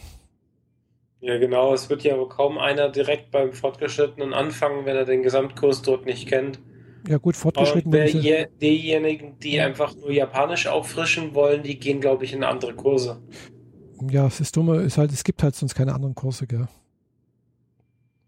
Ja, also, ja, also ich vermute mal, dass, ja, jedenfalls, dass, dass man da halt in dem Bereich irgendwo sich bewegt. Also egal, ob man jetzt dann schon sieben und, und acht und neun schon mal wiederholt hat oder gemacht hat. Also ich habe halt gemerkt, Sprache lernen funktioniert halt wirklich nur durch äh, Wiederholung. Und zwar wirklich wiederholen, wiederholen, wiederholen, so oft wiederholen, bis es wirklich sitzt. Äh, das muss, also die Wörter müssen wirklich von selbst rauskommen. Die müssen irgendwann mal so geläufig sein. Also man darf nicht mehr drüber nachdenken eigentlich. Und das dauert echt lange. Gell? Also ich habe da auch so, so viele Wörter. Wenn ich die höre, dann weiß ich, ich habe die schon mal gelernt. Und wenn ich ein bisschen drüber nachdenke, fällt es mir vielleicht auch ein, was es bedeutet. Aber ja, das sind so viele, die. Und irgendwann mal plötzlich höre hör ich ein anderes Wort und denke ich, ja, das, das bedeutet das und jenes. Gell? Also das ist eine Sache, da muss man einfach immer dranbleiben. Und äh, das ist, äh, ja, ich, gut, ich lerne halt jetzt auch praktisch jeden Tag mehr oder weniger. Mm, und äh, ich habe halt auch noch andere Bücher. Und ja, mit der Sabine, mit der ich da das, die Wiederholung bis jetzt immer gemacht habe, wir, sie hat sich jetzt auch ein anderes Buch noch gekauft und ja, das äh, wir werden jetzt mal auch mal versuchen, nach dem Buch vorzugehen. Und zwar heißt das Buch, äh, ist ein englischsprachiges Buch, das heißt Japanese from Zero, Band 1. Äh, das geht ein bisschen anders vor wie die, das Buch, was wir in der Volkshochschule hatten. Äh, es geht langsamer vorwärts, habe ich das Gefühl. Es gibt sehr viele Übungen drin. Äh, man erlernt Hiragana so nach und nach. Also bis zum Ende des Buches verspricht er, kann man Hiragana lesen und schreiben, was ich durchaus ja, plausibel finde, weil es wird halt eben so nach und nach werden die äh, lateinischen Buchstaben durch Hiragana ersetzt und äh, ja, man benutzt sie dann halt auch und es sind halt auch viele Übungen drin. Man muss dann halt auch schreiben, schreiben, schreiben, schreiben zum Beispiel. Äh, es sind also Schreibübungen mit drin und ja, wie gesagt, das Buch ist, könnte ich mir vorstellen, äh, könnte funktionieren, dass man damit lernen kann. Allerdings äh, braucht man halt wahrscheinlich tatsächlich alle vier Bände von dem Japanischkurs oder alle fünf Kurse. Fünften Kurs gibt es bisher nur online, äh, um da halbwegs vorwärts zu kommen, sagen wir, um sich plausibel oder äh, umfang, umfassend äh, Japanisch unterhalten zu können, denke ich mal. Aber ja, der Kurs, also das, dieses Buch oder die ganzen Bände sind eigentlich nur in Englisch verfügbar, nicht wahr? Genau, die sind in Englisch, genau. Wobei das Englisch ist echt einfach. Also äh, wenn man, sag mal, so, würde ich mal sagen, Realschulniveau hat äh, und das so halbwegs kann, kommt man damit eigentlich klar. Ja, also selbst auch Gut, jetzt der, der Autor des Buches hat auch einen YouTube-Kanal, auf dem er im Prinzip auch jetzt gerade vor kurzem genau das Buch nochmal, also Band 1 durchgeht, also wirklich von, vom ersten Kapitel, Band, also äh, Kapitel für Kapitel. Hm, heißt auch Japanese from Zero oder Yes Japan, noch eine Seite, die heißt Yes Japan. Äh, ja, seine Sprache ist halt amerikanisch. Er ist Amerikaner. Da weiß nicht, ob, wie, wie gut man den verstehen kann. Also ich verstehe ihn so leidlich. Auch nicht alles hundertprozentig, aber es geht.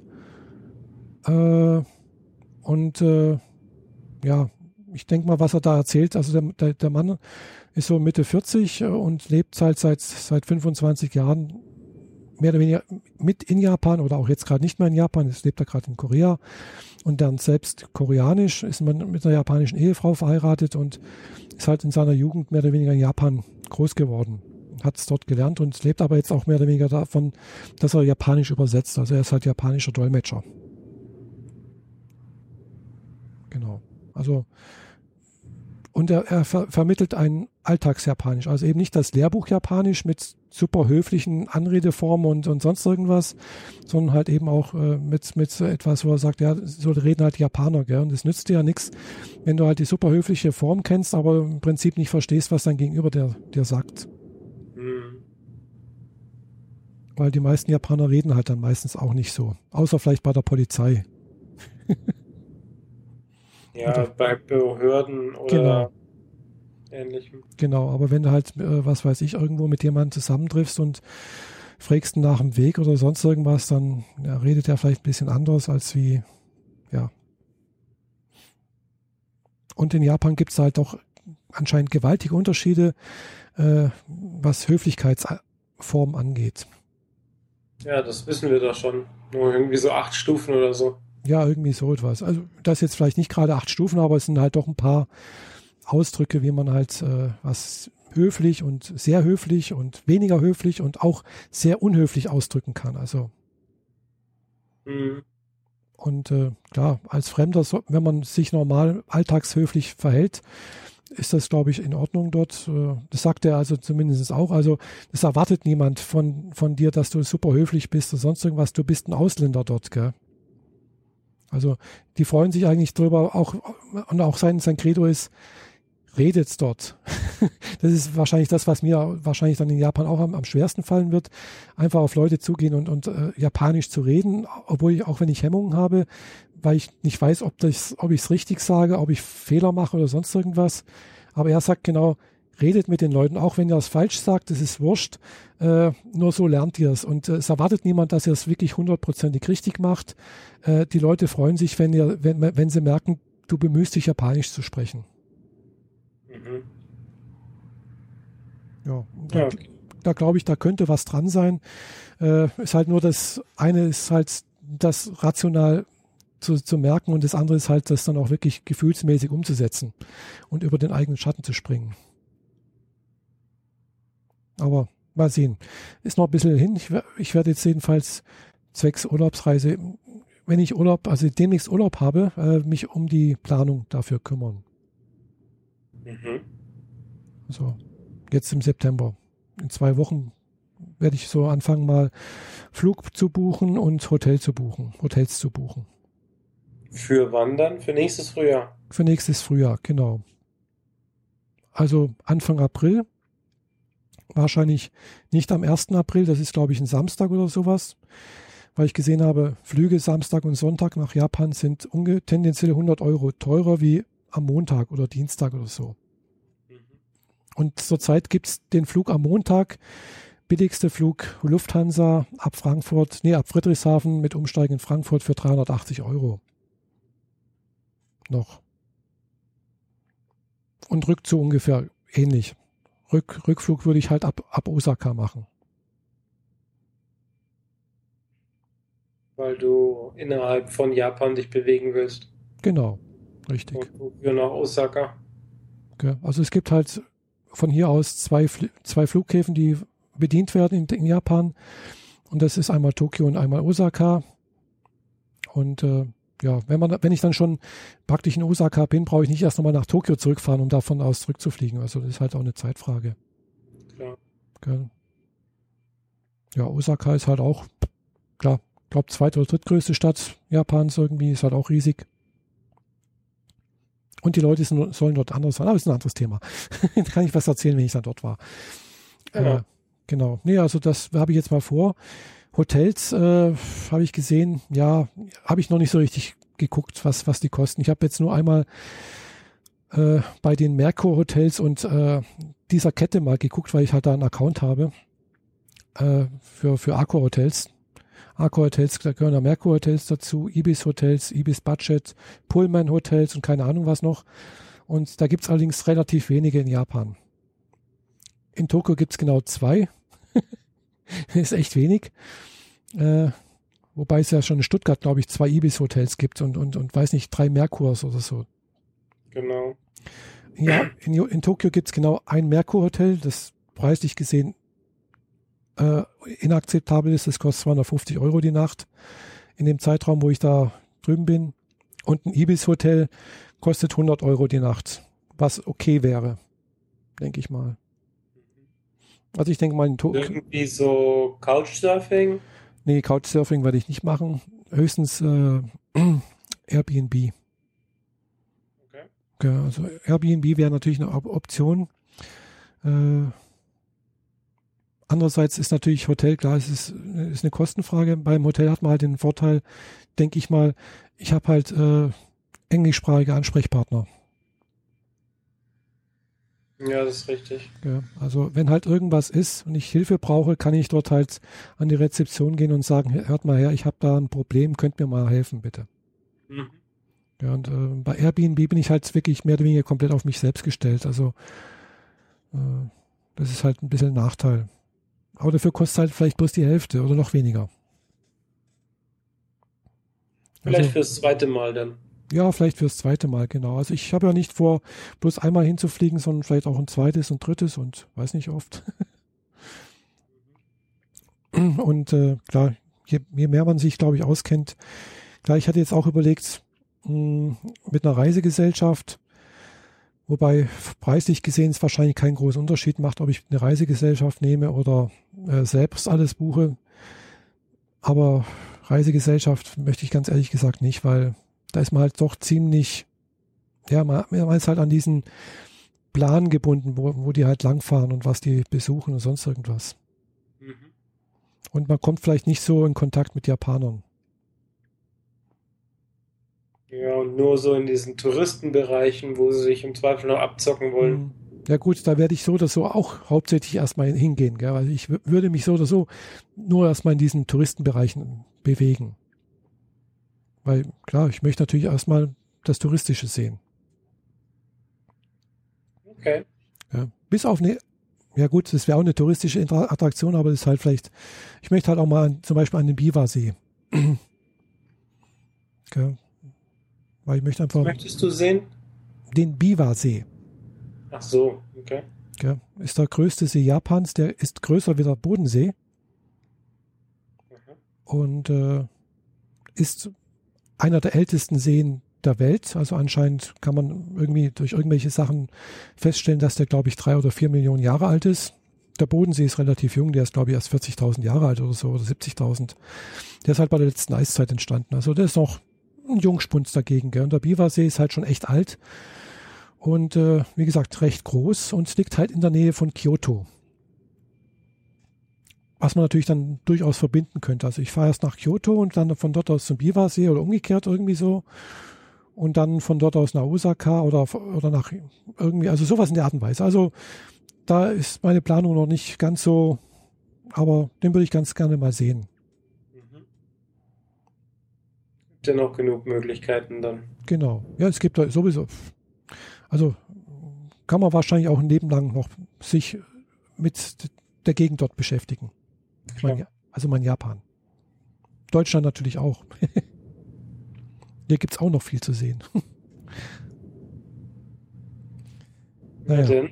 naja, aber wie gesagt, habe ich jetzt da mal äh, im September vor, da mal zu planen, also zumindest mal äh, halt einen Flug zu buchen, die Hotels zu buchen und äh, mich um so Sachen wie Japan Railway Pass oder sowas zu kümmern. Äh, was ich mich auch drum kümmern wollte, wobei das lasse ich vielleicht, äh, ist äh, eine Übersetzung für mein, eine, eine japanische Übersetzung meines Führerscheins zu bekommen. Falls ich doch in die Verlegenheit kommen, soll, kommen sollte, wollte oder sowas, äh, in Japan mir einen Mietwagen zu nehmen.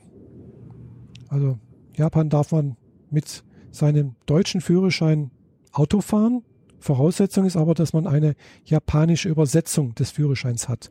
Also mit einem internationalen Führerschein darf man in Japan nicht Auto fahren.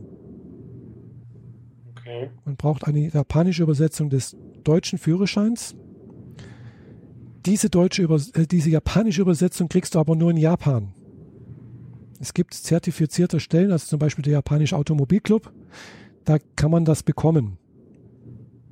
Aber nicht hier in Deutschland.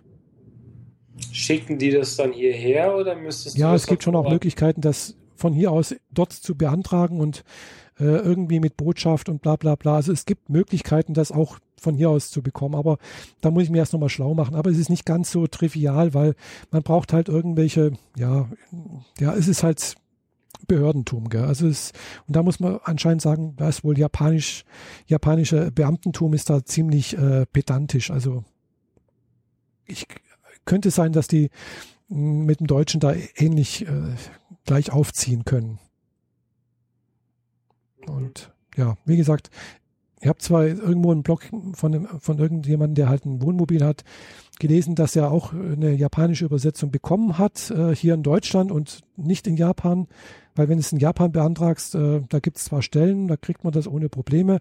Man muss aber zwei bis drei Wochen drauf warten, bis man sie bekommt. Ja, bis dahin bist du ja dann schon wieder weg. Genau, das ist das Problem. Also sollte man sie schon haben, wenn man dort ist. Genau. Also weiß ich noch nicht, wie ich das mache und ob ich es überhaupt mache, weil äh, Japan Autofahren ist halt auch ein bisschen blöd, weil die haben halt, äh, die fahren halt alle andersrum. Ja, du hast dann noch Linksverkehr. Mm, genau. und äh, ja, das ist halt schon ein bisschen auch eine Herausforderung, gell? weiß nicht, ich war noch nie in England, ich bin auch noch nie links gefahren. Ich weiß nicht, äh, ob ich dann nicht dann in die Versuchung komme, dann plötzlich mal rechts loszufahren und mich wundere, warum alle Leute blinkend entgegenkommen. mhm. Ja, nee. Im Zweifel gibt es da auch Taxis. Eben. Äh, Taxis sollen anscheinend aber ähnlich teuer sein wie hier in Deutschland. Also nicht gerade günstig im Vergleich zu Amerika. Zu Amerika.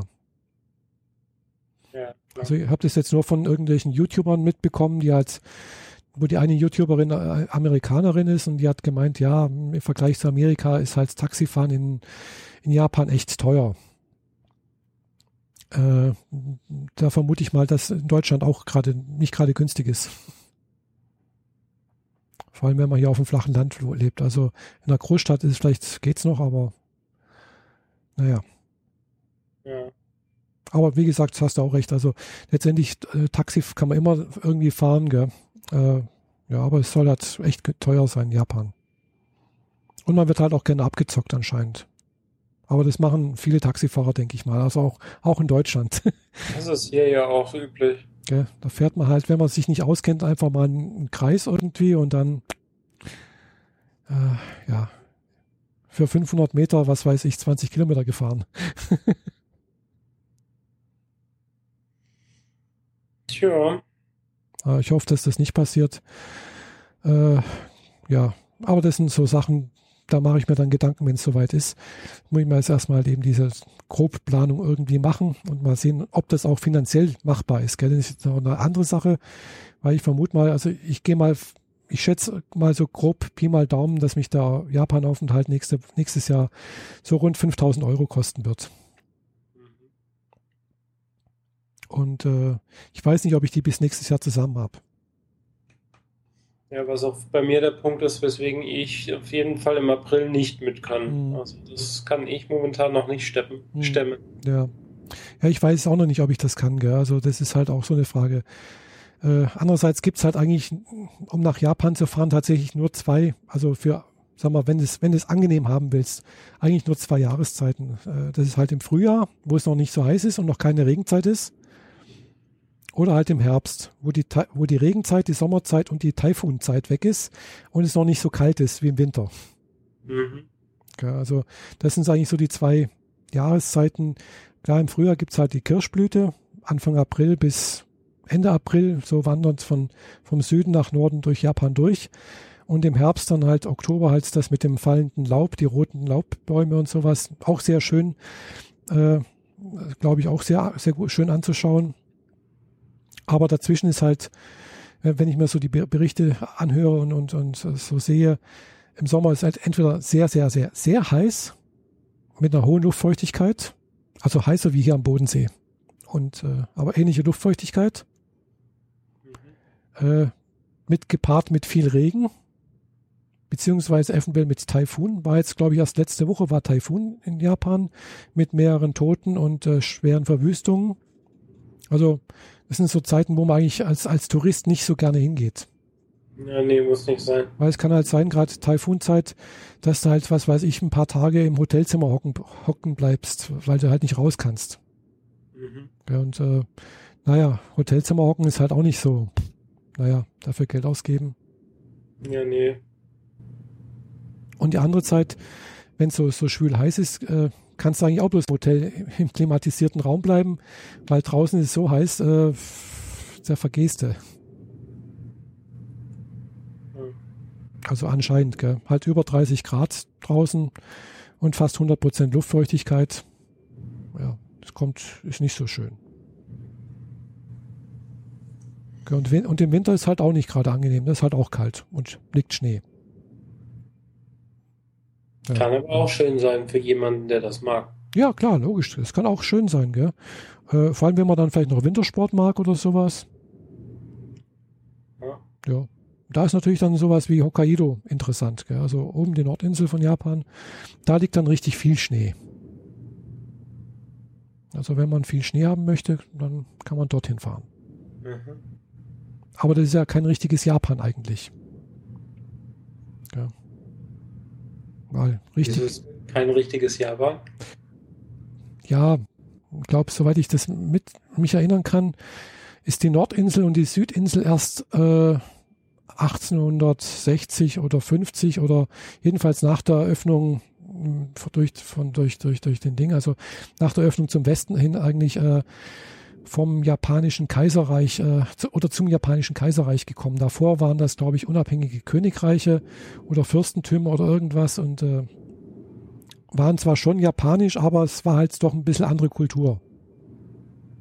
Ja. Mhm. Also gerade unten Kyushu äh, und, und, also die anderen Inseln, die waren halt eigene Königreiche und sonst irgendwas und hatten, klar, es war eine japanische Kultur, in dem Sinne schon irgendwo, aber halt doch auch wieder selbstständig. Das merkt man wohl heute noch. Ja, und äh, ganz unten Okinawa habe ich auch zum Beispiel durch diesen äh, Autor von Japanese from Zero äh, erfahren. In, in, einem seiner YouTube-Videos hat er erwähnt, dass zum Beispiel Okinawa bis 1972 amerikanisches Hoheitsgebiet war. Ja. ja. Deswegen. Ja, das sind halt immer noch. Relativ viele äh, Okinawa-Japaner in Amerika. Ja, genau. Und äh, auf Okinawa sind halt immer noch die amerikanischen Streitkräfte. Also da ist halt immer noch 80 äh, Prozent der amerikanischen Besatzungstruppen, Anführungszeichen, also äh, sprich, ist halt eine große Luftlandebasis dort. Ähnlich wie bei uns hier nach Rammstein und sowas. Ist halt immer noch dort. Aber gut, Okinawa ist halt auch sehr weit weg vom japanischen Festland. also wenn man sich das auf der Karte anguckt, da ist man halt schon so auf der Höhe von Taiwan in den Subtropen. Dort ist es immer warm. Ja. Also da kann man auch äh, im Winter hinfliegen und kann dort einen schönen Sommer, also einen schönen Winterurlaub äh, unter Palmen und unter in der Sonne verbringen. Ja, da hatte ich ja auch schon mal überlegt, äh, in die Gegend im Herbst zu fliegen mhm. für äh, zehn Tage Kreuzfahrt in der mhm. Gegend. Ja. ja. Ja. Also wie gesagt, da kann man auch im Winter hinfliegen anscheinend. Also die Japaner mach, machen da gerne Winterurlaub, wenn sie Sonne haben wollen, anscheinend. Und sich's leisten können. Und sich's leisten können, das sowieso, klar. Und das mit dem Leisten, das ist äh, ja auch so eine witzige Sache. Also leisten im Sinne von Urlaubszeit. da habe ich letztens eine, durch, also durch Zufall ist eine Anzeige von, von Takeda gewesen. Weiß nicht, Takeda kennst du wahrscheinlich auch. Name sagt mir was, ja. Das ist eine Pharmafirma, die es auch in Konstanz gibt. Drei unserer Mitschülerinnen in der Volkshochschule waren beschäftigt bei Takeda oder sind. Genau.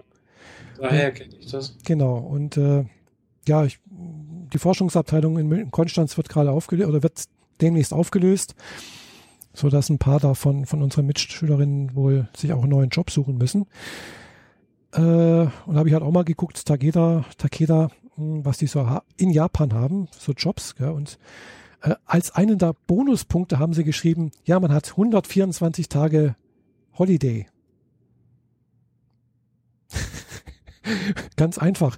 Das sind zweimal 52 Wochenenden, also sprich 104 und dann natürlich alle gesetzlichen Feiertage. Mhm. Also man hat 124 Tage im Jahr frei. Aber es steht nichts von Urlaub zum Beispiel drauf wie viele Tage Urlaub man hat.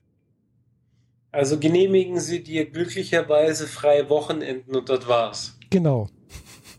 Aha. Und die gesetzlichen Feiertage. Ja, natürlich. also effektiv kannst du, arbeitest du dort für komplett gar keinen Urlaub. Ja, das ist ja typisch japanisch. Gell? Also man nimmt keinen Urlaub, äh, selbst und wenn man krank ist, nimmt man Urlaub. Äh, wenn man krank ist, nimmt man Urlaub eventuell. Aber ansonsten nicht. Äh, und die Arbeitszeiten sind natürlich auch dementsprechend. Also man fängt halt morgens um neun an und geht wieder aus der Firma. Also das ist das typische japanische Vorbild anscheinend. Man kommt natürlich auch vor, vor neun natürlich, gell, also unbezahlt. Äh, und äh, man geht, wenn der Chef geht. Und wenn der Chef halt bis abends um zehn im Büro bleibt, dann geht man halt auch erst nach ihm. Okay. Unbezahlt. Aber die meisten, also das darf man sich aber nicht so vorstellen wie bei uns, dass man halt, wenn man kommt, fängt man an zu arbeiten, wenn man geht, hört man auf zu arbeiten, sondern die machen da halt auch ihren Privatkram und schneiden sich die Fußnägel und so weiter. Ja, klar. Also äh, logisch, also die sind halt anwesend, wollen wir so sagen, und tun so, als ob sie was machen. Ja, sie sind anwesend, genau. Genau, also effektiv arbeiten äh, tun sie wahrscheinlich nicht mehr wie hier, aber äh, sie, sie geben sich mehr Zeit im Büro als zu Hause. Genau. Mhm. Also das ist so das typische japanische Arbeitsethos anscheinend. Also in japanischen typischen Firmen, was ich so ja. gelesen habe. Also wäre jetzt zum Beispiel nichts für mich zum Arbeiten, äh, weil ich bin eine 35-Stunden-Woche gewöhnt. äh, was ja wa wahrscheinlich in Japan Teilzeit wäre. Das ist eine Aushilfe. Ja, genau, das ist eine Aushilfe. ja. Genau, also von daher, äh, ja. Aber fand ich witzig. Das hatte ich zwar schon vorher mal gelesen, aber dass es tatsächlich in, in so einer Anzeige drinsteht, da gedacht, hm, ja, ganz schön mutig. Also äh, gut, japanische japanische Mitarbeiter findet man da sicherlich, aber garantiert oder sagen wir, wird schwierig, äh, Europäer zu finden. Mhm. Und es war eine Anzeige auf, auf Englisch, also war nicht auf Japanisch, sonst hätte ich es auch nicht lesen können. Also war durchaus an ein fremdsprachiges Publikum gerichtet. Ja, die, die verstehen unter 100 so und so viel Tagen frei halt was anderes. Genau, also bei uns ist halt, äh, dass die Wochenenden frei sind, ist eigentlich, brauchen wir nicht drüber reden, das brauchen wir nicht in eine Anzeige reinschreiben. Äh, es geht eher darum, wie viele Tage Urlaub habe ich, äh, welche Vergünstigungen habe ich und, und, und. Also das wurde jetzt, das war völlig normal. Das ist, das wurde als Besonderheit verkauft. Mhm. Ja. Aber es gibt auch noch äh, europäische Firmen in Japan, die wohl auch äh, europäische Standards an Arbeitsverträgen und sowas setzen. Ja, sollte das so sein. Ja. Die gleichen sich schon ein bisschen an japanischen Standard drumherum an. Könnte sein, ja. Vielleicht nicht komplett. Könnte sein, also kommt auch drauf an, was für Firma das ist. Also, wie gesagt, ich habe da mal irgendwo in einem Blog gelesen, äh, wo als Ehepaar, also sie arbeitet bei einer deutschen oder europäischen Firma in Japan und ihr Mann halt bei einer japanischen Firma und ihr Mann wundert sich jedes Mal, dass sie schon abends um fünf zu Hause ist. Und die sagt ja, hallo, das ist meine Arbeitszeit, gell? Und er so, wieso? Du kannst doch nicht vor dem Chef gehen. Mhm. Okay. Und dass sie natürlich Gleitzeit hat und dass sie halt auch nicht vor der Arbeitszeit im Büro ist, also nicht, nicht vor neun oder nicht vor acht, sondern halt wenn es halt losgeht, dann geht's los. Sie stempelt natürlich ganz klar und hat Gleitzeit dementsprechend. Und ja, das gibt's halt anscheinend bei der japanischen Firma ihres Ehemannes nicht. Mhm. Und das Besondere ist halt, die, das hat, kriegt man ja auch öfters mit oder hat man schon ein paar Mal vielleicht gesehen in Filmberichten, äh, japanische ja, Abteilungen gehen auch gelegentlich geschlossen zum Trinken. Ja, das ist ja auch schon wieder fast üblich, weil ich meine, du, wenn du den ganzen Tag im Büro verbringst, dann hast du ja drumherum wenig Sozialkontakte. Genau. Meistens sind deine Sozialkontakte dieselben, die die Arbeit sind. Und wenn du abends dann halt noch was trinken gehst, dann machst du das mit den Kollegen. Ja, genau. Mhm. Ja, aber das wird dort auch verlangt, also mehr oder weniger auch erwartet, dass man da auch mitgeht. Mhm. Äh, allerdings nur von, bei den Männern eigentlich, weil es ist eigentlich ein kollektives Besäufnis das geht dann offenbar so weit, dass es halt so weit führt, dass die Leute dann halt eben auch nicht mehr nach Hause kommen, weil es gibt halt eine letzte U-Bahn oder ein letzte, letzter Zug, der halt irgendwann mal fährt, nachts um 12. Wenn sie den verpasst haben, dann kommt man nicht mehr nach Hause. Das heißt, die müssen dann halt übernachten. Irgendwo. Und da gibt es mehrere Möglichkeiten. Entweder Kapselhotel zum Beispiel, das ist bezahlbar in Hotel, also in Großstädten. Oder halt eben Manga-Cafés. Die haben auch rund um, die haben rund um die Uhr auf ja, so etwas in der Art. Oder man geht zurück ins Büro und nimmt sich eine Couch, sofern vorhanden. Ja, vielleicht, das ist auch möglich, weiß ich nicht. Falls man da reinkommt wieder. ja. Und nicht abgeschlossen ist. Ja, bei uns käme man da nicht rein. Also bei uns in der Firma, da ist irgendwann mal das Drehtor zu. Da ist eine Zeitschaltuhr dahinter. Mhm. Und wenn man nicht für das freigeschalten ist, dann kommt man da auch nicht rein. Es sind nur, nur ein paar Leute dafür freigeschaltet, die immer rein können. Denke ich mal. Ich habe es noch nie versucht, zu irgendwelchen un unchristlichen Zeiten zur Arbeit zu gehen. Doch habe ich schon auch. Sonntags zum Beispiel. Ich war auch schon ein paar Mal sonntags in der Firma. Äh, da kommt man teilweise nicht rein. Da muss man von vorne über die Wache durch. Aber man kommt rein, wenn man will. Gut. Mhm. Ja. So viel zum Thema Japan und Japanisch lernen. Äh, wie gesagt, bis ich da mal soweit Japanisch verstehe und, und sprechen kann, dass es äh, auf einem gewissen Niveau ist, wo ich das Gefühl habe, ich bin nicht ganz so auf dem Verstehen nur böhmische Dörfer oder sowas.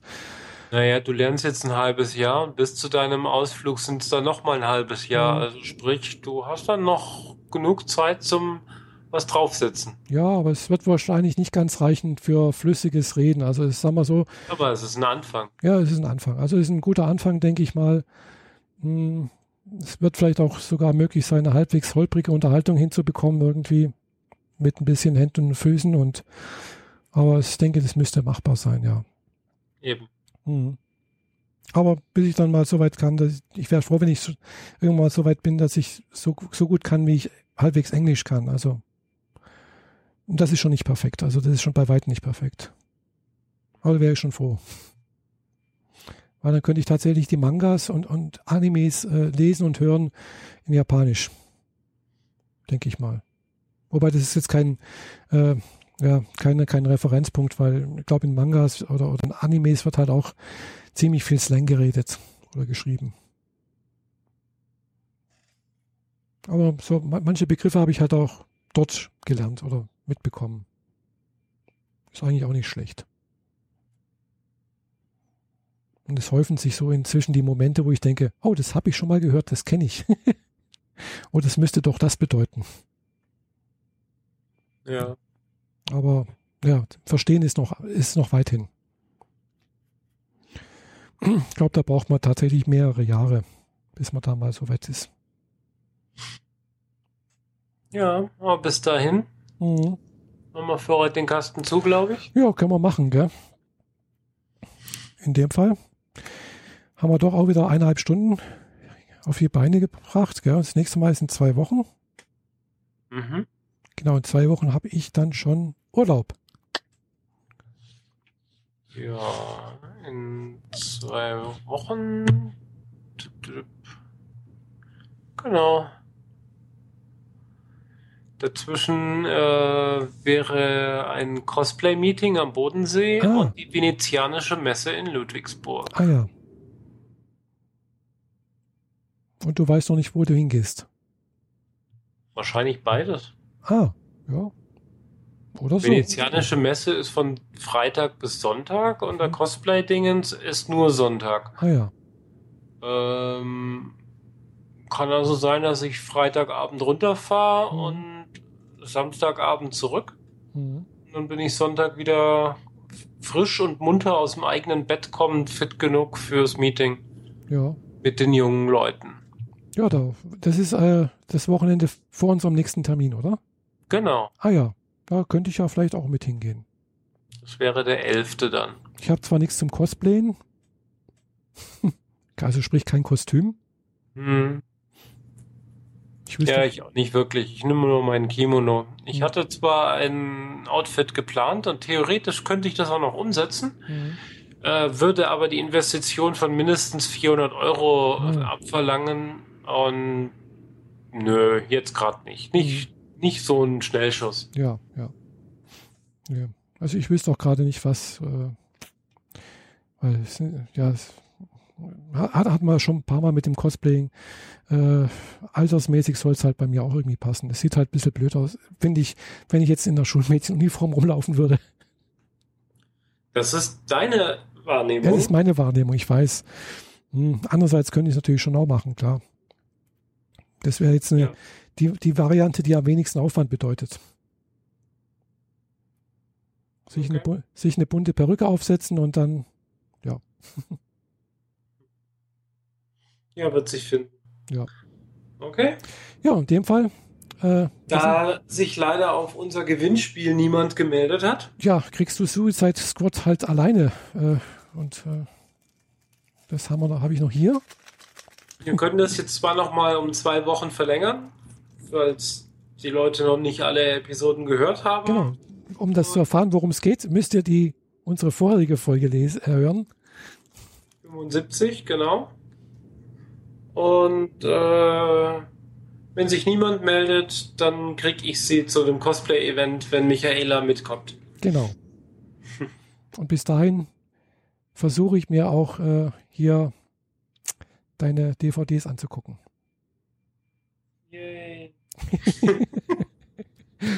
Ja. Okay. Also, in dem Fall. Äh, gute Nacht. Danke für die Aufmerksamkeit und bis zum nächsten Mal. Tschüss.